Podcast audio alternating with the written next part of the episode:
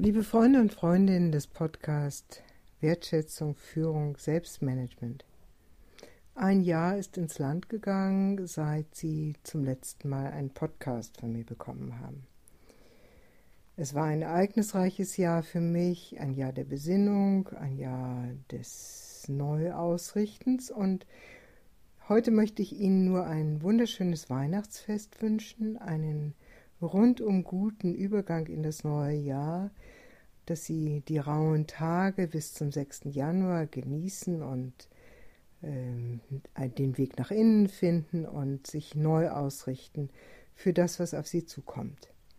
Ich werde im Januar wieder mit einer neuen Podcast-Serie beginnen, sodass Sie davon ausgehen können, dass Sie jeden Monat von mir einen neuen Podcast bekommen. Und ich werde damit beginnen, dass ich äh, im Januar mit dem Thema Macht und Liebe starte.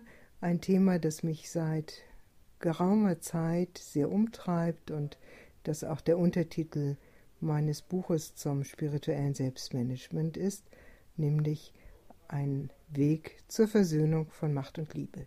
Bis dahin alles Gute Ihnen und Sie hören von mir. Vielen Dank.